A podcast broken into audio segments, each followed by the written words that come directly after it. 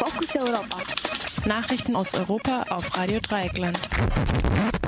Die Fokus Europa Nachrichten vom Freitag, den 4. Juli.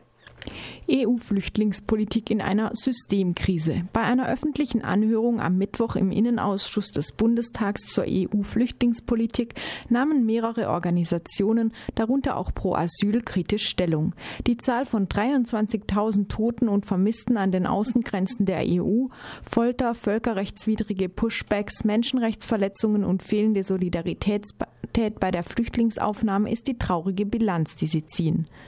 Pro Asyl fordert unter anderem die Ad-hoc-Aufnahme von syrischen Flüchtlingen im sechsstelligen Bereich und die Abschaffung der Dublin-Verordnungen, die das EU-Land der Einreise für die Flüchtlinge zuständig macht. Es hat aber gezeigt, dass Staaten wie Italien und Griechenland mit dieser Zuständigkeit allein von ihrer Infrastruktur her schlichtweg überfordert sind. Sarkozy sieht sich als Opfer. Auf die gegen ihn erhobenen Korruptionsvorwürfe kontert der französische Ex-Präsident seine politische Laufbahn noch nicht beendet zu haben.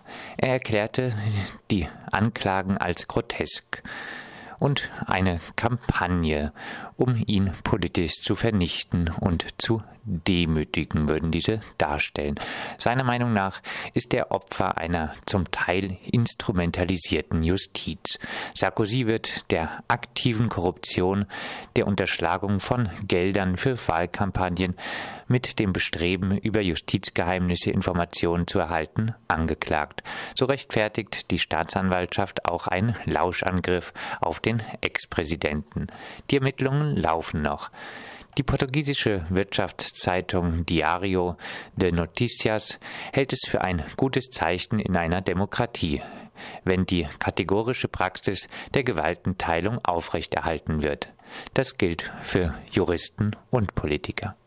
Vereinigtes Königreich Referendum 2017 Großbritannien debattiert derzeit offensichtlich ernsthaft über den Austritt aus der EU. Der britische Premierminister Cameron hatte bereits kurz nach den Europawahlen im Mai angekündigt, den Spitzenkandidaten für das Amt des EU-Kommissionspräsidenten, den ehemaligen Regierungschef Luxemburgs Jean-Claude Juncker, nicht zu unterstützen und hatte mit einem Austritt gedroht.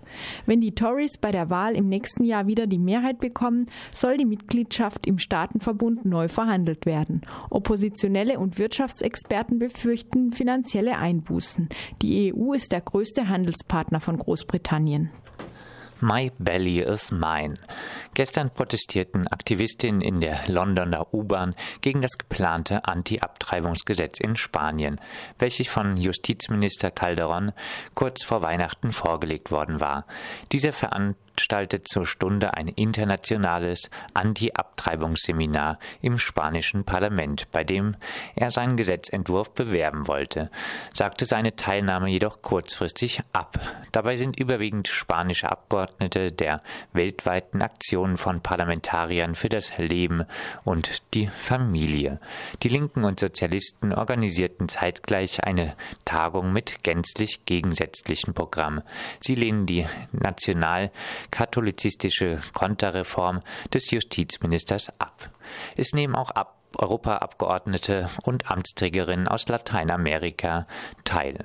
Zahlreiche Menschenrechtsorganisationen haben bereits vor einem Rückschritt um 30 Jahre in Spanien gewarnt. Die Kriminalisierung von Schwangerschaftsabbrüchen erinnere an die Ära Franco und stelle eine massive Menschenrechtsverletzung dar. Amnesty International sammelte 90.000 Unterschriften gegen die Konterreform. Der Gesetzentwurf sorgt für weltweite Proteste. Er muss nun im Parlament noch abgestimmt werden. Tausende fliehen nach Russland. Medienberichten zufolge sind derzeit 110.000 Menschen überwiegend aus der Ostukraine auf der Flucht vor Gewalt und Krieg. Die Stadt Slawiansk ist seit Wochen von der Wasserversorgung abgeschnitten. Es gibt hunderte Todesopfer, darunter auch Kinder. Die Flüchtlinge sind der Meinung, die Regierung in Kiew, die seit Monaten sogenannte Antiterroreinsätze im Osten des Landes durchführt, bestünde aus, Zitat, Faschisten und Mördern, die der EU den Weg zur Ausbeutung von Gas ebnen solle ohne von der lokalen Bevölkerung behelligt zu werden. Zitat Ende. Die Regierung in Moskau duldet die Flüchtlinge für ein Jahr und hat der Provinz umgerechnet 5 Millionen Euro für ihre Versorgung bereitgestellt. Privatisierung durch die Hintertür? Nach Angaben der unabhängigen Nachrichtenplattform Telepolis laufen seit Anfang des Jahres Verhandlungen der Welthandelsorganisation WTO in Genf zu dem Handelsabkommen TISA, Trade in Services Agreement. Ziel der Initiatorin ist es, dass Unternehmen aus dem Dienstleistungsbereich grundsätzlich in jedem der 50 Länder tätig werden können, die das Abkommen unterzeichnet haben. Die Treffen finden unter Ausschluss der Öffentlichkeit statt. Nun besteht die Befürchtung einer fortschreitenden Privatisierung in der Bildung, im Gesundheitswesen oder auch eine Privatisierung des Trinkwassers wird befürchtet. Ihr hörtet die Fokus Europa Nachrichten vom 4. Juli 2014.